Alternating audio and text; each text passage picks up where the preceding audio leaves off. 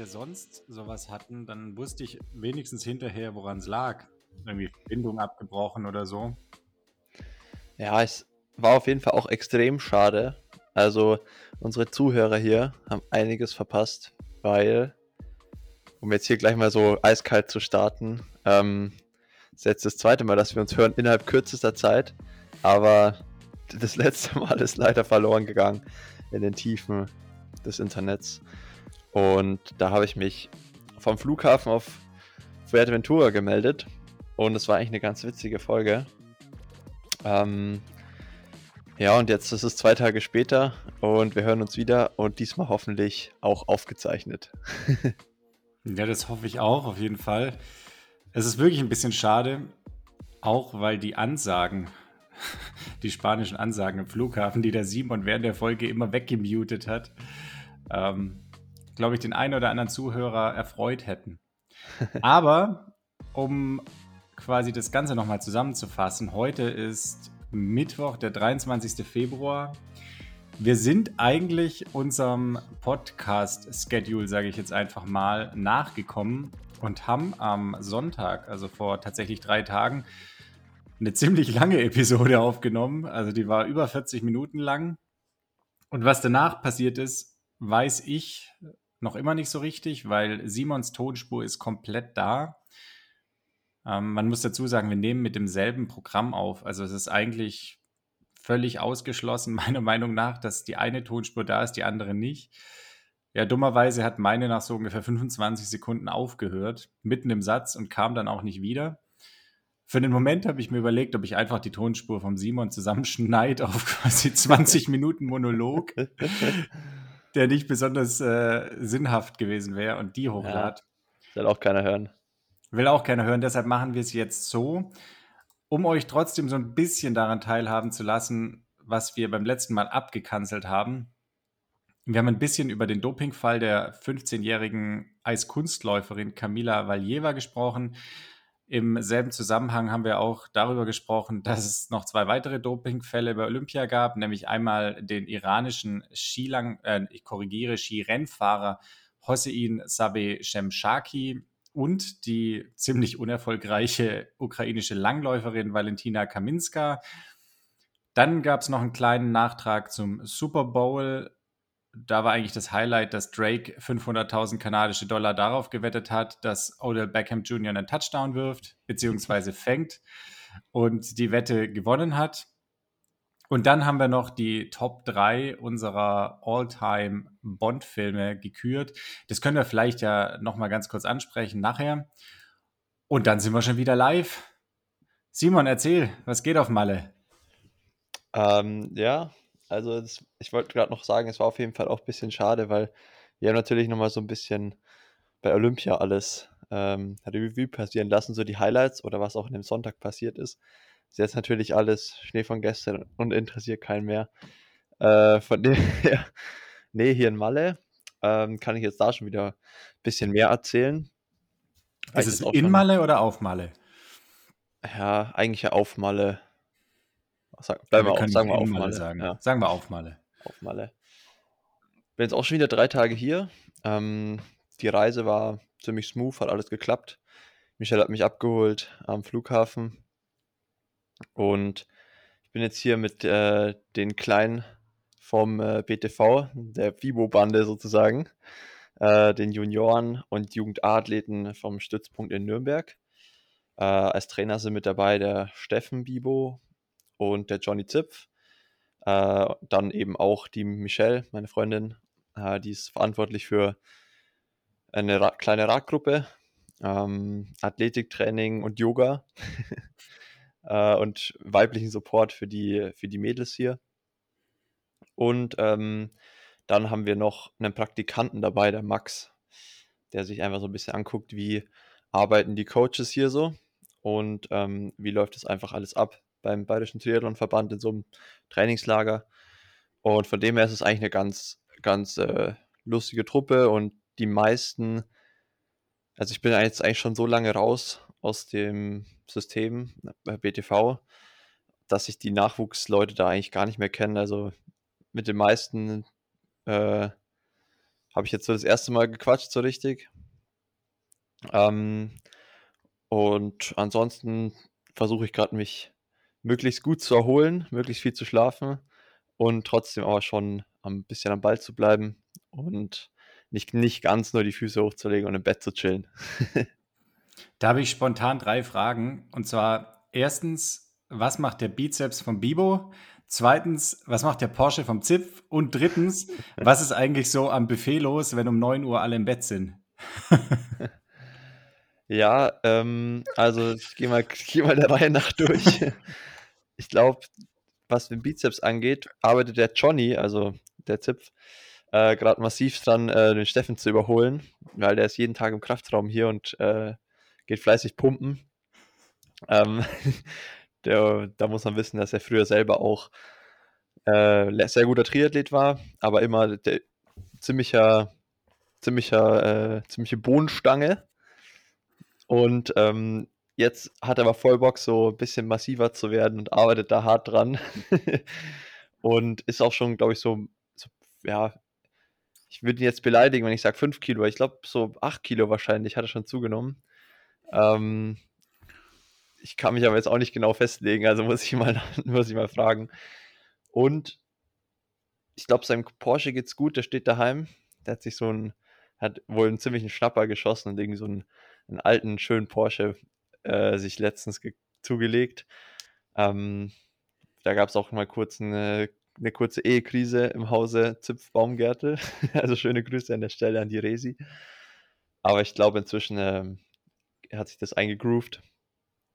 Und dritte Frage. Ähm, ja, um 9 Uhr ist hier echt schon am Buffet nichts mehr los, also richtig deutsch, äh, weil es gibt so Zeitslots und wir haben irgendwie den frühen von 18.30 Uhr bis 20 Uhr 15 oder so. Oder offiziell sogar nur bis 20 Uhr. Wir zögern uns immer noch ein bisschen raus. Ähm, und danach sind dann die ganzen Spanier, die kommen dann erst um 20.30 Uhr. die haben noch Mittagsschlaf gemacht. Ja, ja, die, die sind gerade so von der Siesta aufgestanden und gehen dann erstmal langsam los. Nee, und ähm, ich muss aber wirklich sagen, das Essen ist richtig gut. Also, das wollte ich eh schon sagen dass ich jetzt hier zwar ein bisschen rustikaler wohne. Also ich bin in dem Hotel Blau, wo ja du witzigerweise auch schon zweimal warst. Ja. Als, wie, wie alt warst du da? Oder wie lange ist das her? Das äh, erste Mal, da war ich so vielleicht 16, 17, das ist schon lange her. Das war vielleicht, Gott, da müsst ihr jetzt auch rechnen. Das war auf jeden Fall noch mit meinen Eltern, das war noch Familienurlaub. Ähm, und das letzte Mal war aber nach dem ersten großen Medizinexamen. Also ist noch gar nicht so lange her. Ah, okay. Das weiß ich noch, da habe ich irgendwie drei Monate lang nur die BIP gesehen und ähm, im Anschluss an die Prüfung dann irgendwie eine Woche Malle. Und damals auch schon ziemlich gezielt dieses Hotel gesucht, weil ich eben wusste, okay, das ist jetzt ein bisschen abseits von Ballermann, wobei man von Palma aus ja nicht so lang fährt. Ich glaube, das sind so 20 Minuten oder sowas, 25 Minuten. Ähm, das ist ja in der Colonia St. Jordi, um das Ganze zu komplettieren. Das genau. korrigiere mich 20 Kilometer ähm, östlich von, von Palma. Direkt ja, ein bisschen weiter. Also ich glaube, vielleicht ein bisschen weiter. Oder so.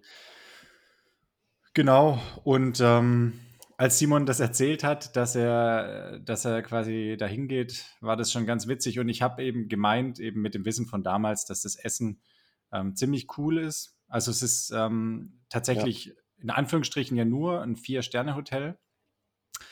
Und äh, dafür finde ich, haben die echt ein überragendes Buffet. Also Shoutout an dieser Stelle. ja, auf jeden Fall. Also ich komme ja von äh, Fuerte, vom Las Plaitas, wo das Buffet auch nicht schlecht ist. Äh, also ziemlich viel Auswahl. Aber ich muss sagen, ähm, in Fuerte habe ich jetzt schon öfter gemerkt, dass es halt alles mega gut ausschaut. Und an sich geschmacklich ist es dann gar nicht so der Burner. Also es ist halt nicht so gut gewürzt, sondern so ja, so, dass es halt jedem schmeckt. Und als ich jetzt hier hingekommen bin, hatte ich gefühlt so eine Geschmacksexplosion.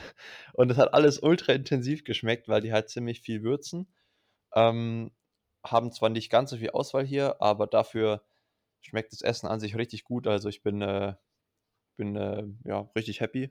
Bis jetzt das beste Hotel eigentlich hier äh, in Colonia San Jordi vom Essen her, weil ich war auch schon in zwei anderen, wo es ja nicht ganz so gut war. aber dafür ist es das Zimmer wahrscheinlich das gleiche, was du von vor 20 Jahren hattest. ähm, und nicht ganz so viel Platz, aber ja, ich bin ja eh nur eineinhalb Wochen hier, sag ich mal, da will ich mich jetzt auch nicht beschweren. Ähm, das ist eigentlich echt äh, alles solide. Ja, die Geschichte geht an der Stelle noch ein bisschen weiter. Das habe ich dir beim letzten Mal nicht erzählt. Also ähm, zum einen war das tatsächlich das erste Hotel, wo ich es erlebt habe, dass einem jemand persönlich so ein Spiegelei brät oder so ein Omelett nach Wahl. Ähm, das weiß ich noch, wow. das fand ich damals tierisch beeindruckend. Ich konnte mir gar nicht vorstellen, dass es sowas gibt. ähm, und zum das anderen. Das gibt es aber jetzt nicht mehr. Gibt es also nicht mehr? Nee, jetzt machen die nur so eine Frittata und ein Rührei, war jetzt immer beim Frühstück. Oh, das ist schade. Also das ja. gab es auf jeden Fall mal.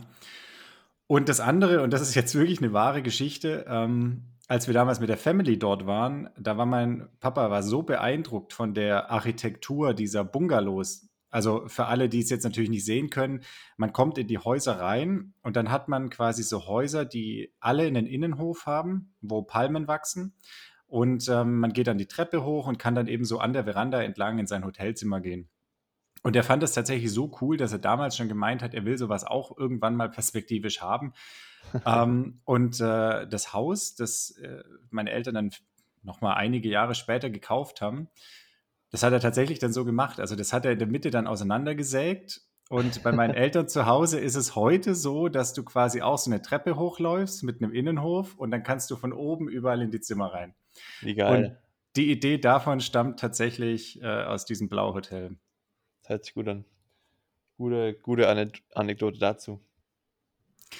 Genau, ich habe noch eine andere Anekdote und zwar, weil du ja gerade von dem Porsche gesprochen hast und ähm, ich glaube, da kann ich auch für uns beide sprechen. Wir sind jetzt keine großen Autofreaks, also ähm, ja, nee. ich erkenne halt so die Marke und vielleicht ein paar grundlegende Modelle. Aber als ich äh, Simon und Franka äh, vor, weiß ich jetzt auch schon über einem Jahr in Steingarten besucht habe, da haben wir erst ähm, Neuschwanstein angeguckt und sind dann noch so ein bisschen durch die Gegend geradelt. Und an irgendeiner Stelle stand so ein alter 911er mit so einem, ja, also diese klassischen schwarzen Cabrio-Dächer.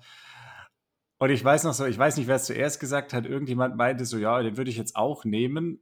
Und dann meinte entweder Simon oder ich, ja, ich auch. Und das Geile an der Situation war, Franke halt auch eiskalt, ja, ich auch. Und dann waren wir uns innerhalb von drei Sekunden einig, dass wir diesen Porsche auch fahren würden. Ja, das ist ja auch Michelles Lieblingsauto. Also die sagt schon immer, wenn sie irgendwann mal das Geld hat ähm, und so eine Sache sich leisten könnte, dann wird es so ein alter 911er Porsche. Ja, ja, mal schauen. die sind schon echt schick und haben halt auch echt, äh, die funktionieren halt auch einfach, ne? Also da kann man sich drauf verlassen. Und vor allem setzt man, glaube ich, nicht so viel Geld äh, in Sand. Also ja. heute ist es ja so, dass wenn du ein Auto kaufst, vor allem einen Neuwagen, du fährst ja quasi wirklich vom Hof und dann ist er, keine Ahnung, 20.000 Euro weniger wert oder teilweise ja noch mehr, kommt aufs Modell an. Ja. Und so ein alter Porsche, also ich würde mal behaupten, dass wenn man den nicht zum Totalschaden macht, da kriegst du dein Geld schon wieder.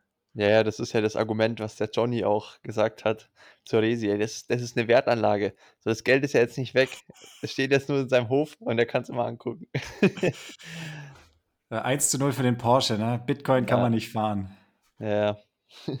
Äh, das ist übrigens ein guter Episodentitel. Bitcoin kann man nicht fahren. Ja. Lass, lass mal machen. Okay, passt. Zurück ähm, zum eigentlichen Thema unserer Sendung. Du hast ähm, vorher erzählt, du kennst die BTV-Nachwuchsjugend jetzt auch nicht mehr so im Detail. Aber mit deinem geschulten und mittlerweile ja auch erfahrenen Auge ist dir das ein oder andere Talent aufgefallen jetzt in den letzten Tagen? Hat da jemand Potenzial?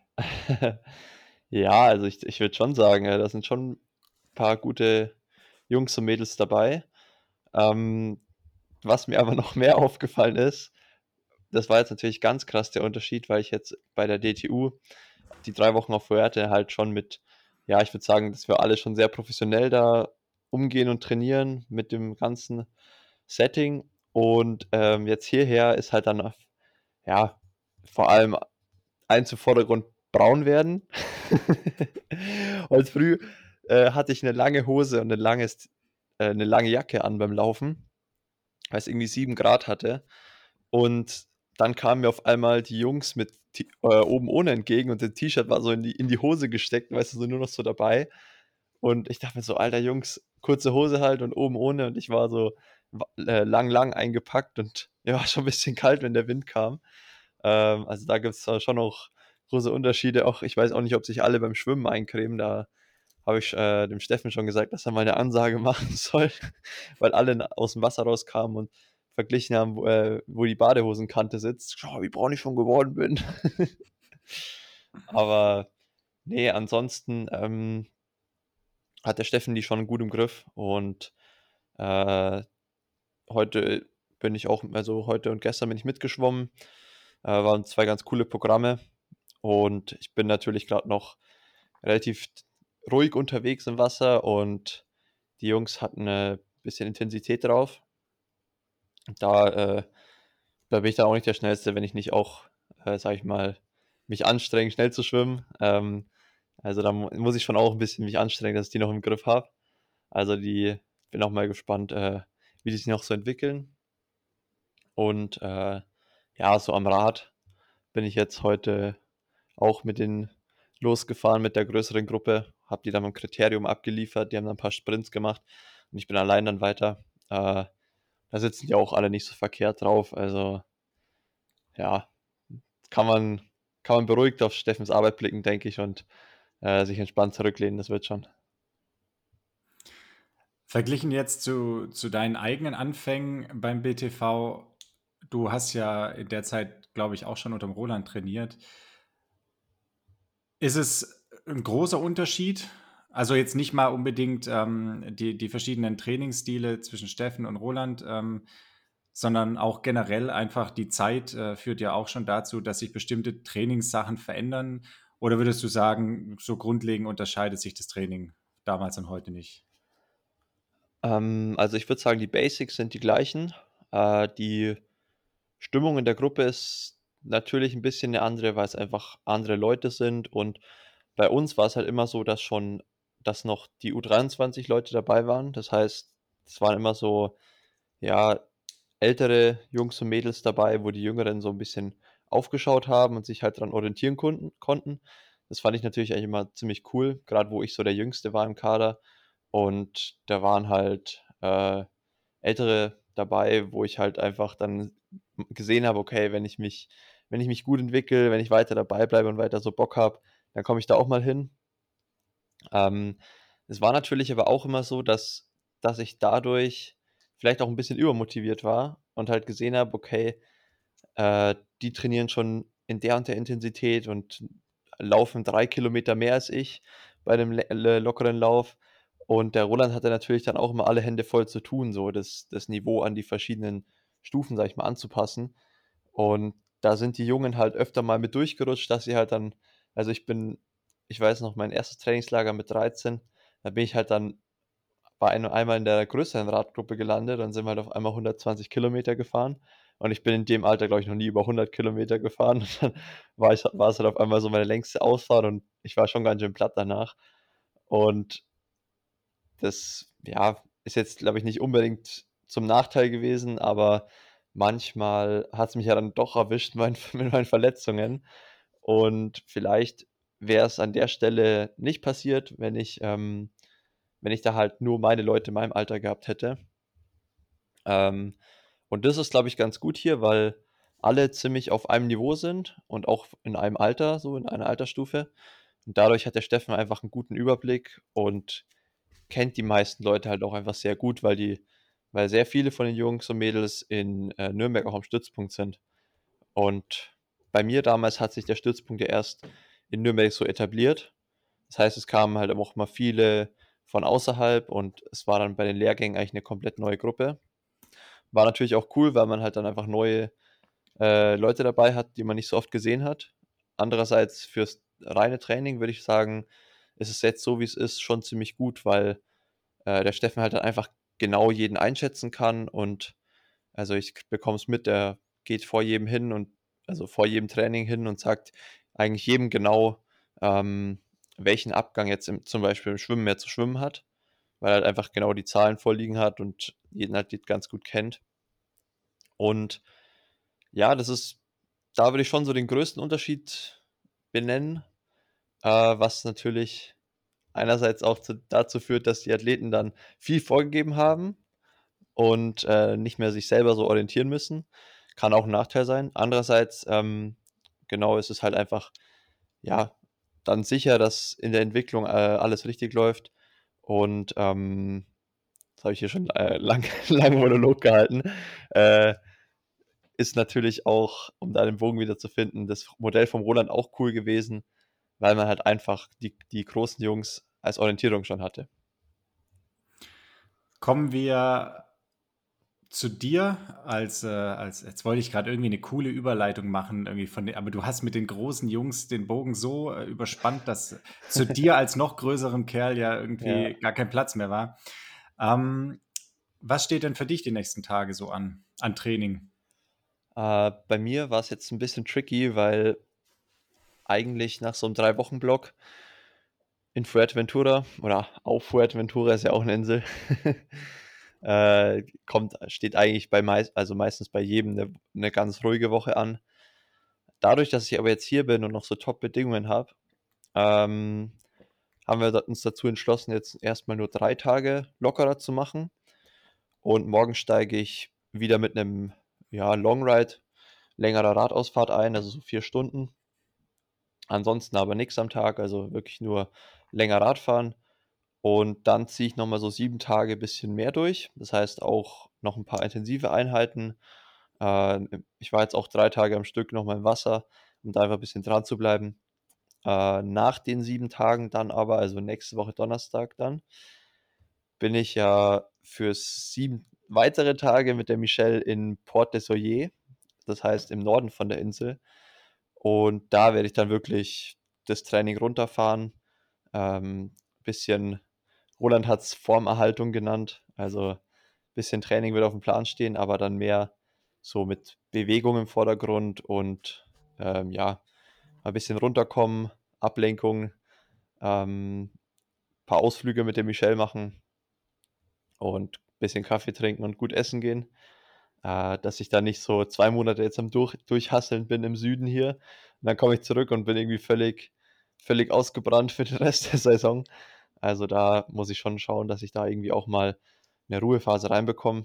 Äh, von dem her habe ich mich jetzt eigentlich soweit ganz gut regeneriert aber noch nicht so äh, 100%, dass ich sagen würde, okay, morgen geht es wieder voll los für drei Wochen, sondern eigentlich so weit, glaube ich, dass ich sagen kann, okay, eine Woche noch durchziehen, ohne dass ich irgendwie vom Kopf her mega müde bin dann auch, sondern dass ich noch voll Bock drauf habe und dann halt schön ein bisschen äh, rausnehmen, Form kommen lassen und Beine hoch.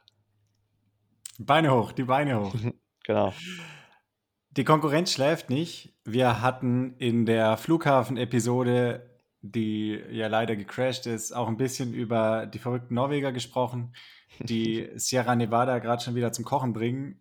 Bei denen, zumindest wenn man Instagram nachgeht, äh, dann ähm, gibt es da keine Pausen, beziehungsweise nur sehr wenig. Die ziehen es einfach durch. Über die will ich aber gar nicht sprechen, sondern eigentlich äh, will ich über die Walking-Gruppe Ott und äh, Funky sprechen. Und ich weiß nicht, wer da sonst noch so dabei ist. Die Jungs sind auf jeden Fall in Girona. Hast du von denen irgendwas gehört? Was treiben die so? Boah, ich muss, ich muss ehrlich sagen, ich habe gerade noch nicht, nicht so viel Kontakt nach außen hin. Ich habe ähm, auch erst zweimal seit äh, ja, jetzt fast vier Wochen mich bei meiner Trainingsgruppe gemeldet aus Nürnberg, weil die ja auch in Teneriffa parallel auf dem Training, äh, im Trainingslager waren. Und ähm, von dem her habe ich jetzt gerade vom Fred und Thomas nichts mitbekommen, außer dass ich äh, auch auf Insta nur gesehen habe, dass der Fred sich in der Kurve leicht abgelegt hat bei der ersten oder zweiten Ausfahrt. Aber es scheint wohl alles okay zu sein und er macht jetzt ein bisschen ruhiger und dann geht es wieder weiter. Ähm, die werde ich dann aber auf jeden Fall auch treffen, weil ich ja ab 10. März dann in Girona bin auch. Und ähm, ich habe mich übrigens für mein erstes Race angemeldet. Ich weiß nicht, ob wir das im letzten Podcast oder vor zwei Podcasts gesagt haben. Ich glaube aber, das habe ich in dem gesagt, wo der gecrashed ist jetzt. Ich glaube auch. Weil ähm, irgendwie habe ich so geguckt, was denn für Europacups anstehen und habe ich gesehen, hey, äh, Catera Ende März wäre doch eigentlich perfekt, um in die Saison einzusteigen. Dann kann ich da noch von, von Girona aus entspannt hin und in die Saison einsteigen und dann zurück nach Hause und dann erstmal wieder eine Woche chillen. Ähm, außerdem ist ja irgendwie auch cool, weil ich habe dort letztes Jahr meine Saison ja aufgehört und ähm, außerdem mache ich eigentlich auch ne? mal ganz, ja genau, gute Erinnerungen dran und ich mache es auch immer ganz gern, wenn man einen Ort schon kennt und eine Race Location nicht erst wieder so neu alles ähm, ja, äh, ausspotten muss, ähm, sondern wenn man einfach schon weiß, was einen erwartet, die Strecken kennt und das nimmt irgendwie äh, ja einfach schon immer ein bisschen Aufregung, Nervosität und man kann sich aufs Wesentliche konzentrieren. Und deswegen äh, bin ich dann ab 10. März nur noch für zweieinhalb Wochen in Girona und nicht für geplant, wie geplante dreieinhalb, vier. Ähm, und genau, dann wird es in Catera äh, losgehen. Also schon gar nicht so lang hin. Ich würde sagen, dass wir an dieser Stelle einen kleinen Break machen, weil wir ja, wenn wir jetzt unser Schedule wieder einhalten, am Sonntag schon wieder liefern müssen. Und damit wir da noch ein bisschen Pulver zu verschießen haben und ein paar Themen zu besprechen, würde ich sagen, dass mein Teil der Liste jetzt einfach mal mehr oder weniger abgehakt bleibt. Eine Sache, äh, beziehungsweise nicht abgehakt, sondern offen bleibt. Eine Sache habe ich tatsächlich noch. Ähm, nochmal Werbung in eigener Sache, weil auch er gerade relativ groß in den Medien ist, wenn auch nicht in den deutschen, sondern in den norwegischen. Ähm, wir hatten mal ein Interview mit dem Eugen Sandback. Ähm, es war zum einen mein Doktorvater in Norwegen, zum anderen ist er auch der Chef des norwegischen Olympischen Wintersportkomitees beziehungsweise der wissenschaftliche Leiter ähm, davon, der sehr, sehr gelobt wurde in seiner Heimat, weil Norwegen ja so fantastisch abgeschnitten hat bei der Winterolympiade. Und ähm, er ist auf jeden Fall auch einer der, der Vordenker ähm, der auch so ein bisschen, sage ich jetzt mal, den norwegischen Triathlon-Weg mit auf den Weg gebracht hat, nämlich einfach das sehr wissenschaftsbasierte Denken. Ähm, die haben ja schon früh begonnen, so ein bisschen out of the box zu denken und äh, sind eben ihren eigenen Weg gegangen, auch mit dem Risiko, dass es auch hätte scheitern können und haben es ja letztlich geschafft, jetzt eigentlich so in so ziemlich jeder Sportart ein paar Spitzensportler zu produzieren. Ich glaube, mittlerweile haben die sogar einen ganz guten 100-Meter-Läufer habe ich neulich mal in irgendeiner Rangliste gesehen, wo sie den hergezaubert haben. Ähm, keine Ahnung. In diesem Sinne, wenn ihr Lust habt, hört die Episode auch mal an. Ich fand die trotz unserer Anfänge gar nicht so schlecht und würde mich mit diesen Worten ähm, tatsächlich verabschieden. Die James Bond-Anmerkungen, äh, die holen wir dann einfach am Wochenende nach. Vielleicht machen wir da dann auch noch mal eine etwas längere Episo Ep Episode. Und ähm, genau, in diesem Sinne, vielen Dank fürs Zuhören. Sorry dafür, dass es drei Tage später geworden sind. Und äh, round it up, Simon. ja, das passt ganz gut. Hier geht auch langsam die Sonne gerade unter. Das ist so der einzige äh, Tageszeitpunkt, an dem die hier so durchs Fenster reinfällt. Ansonsten sind wir leider ziemlich im Schatten äh, mit dem Balkon. Aber dafür haben wir einen ganz guten Blick auf die Salinen, also auf diese Salzbecken, äh, nach denen die hier überall in Colonia San Jordi rumstehen. Ähm, und ja, ich werde mich jetzt auch gleich auf, auf den Weg zum Buffet machen. Ich habe schon ziemlich Hunger. Äh, heute waren es dann doch wieder schon drei Einheiten. Und die Michelle müsste auch gleich kommen, die ist noch am, auf dem Rad unterwegs. Ähm, und das finde ich auch gut, dass wir die Woche nochmal einen Angriff nehmen, weil dann haben wir wirklich geliefert und sind echt seit, seit ein paar Wochen regelmäßig am Podcasten. Und du hast mir auch letztes Mal so eine Statistik rübergeschickt. Ich glaube, es kommt echt gut an. Ähm, also auch vielen Dank an alle da draußen, dass ihr uns weiterhin fleißig hört und regelmäßig auch. Und äh, wie wir sehen, macht es euch ja auch Spaß und uns auch. So soll es auch weiterhin sein. Und deswegen ähm, an der Stelle Tschüss von Mallorca und bis Sonntag.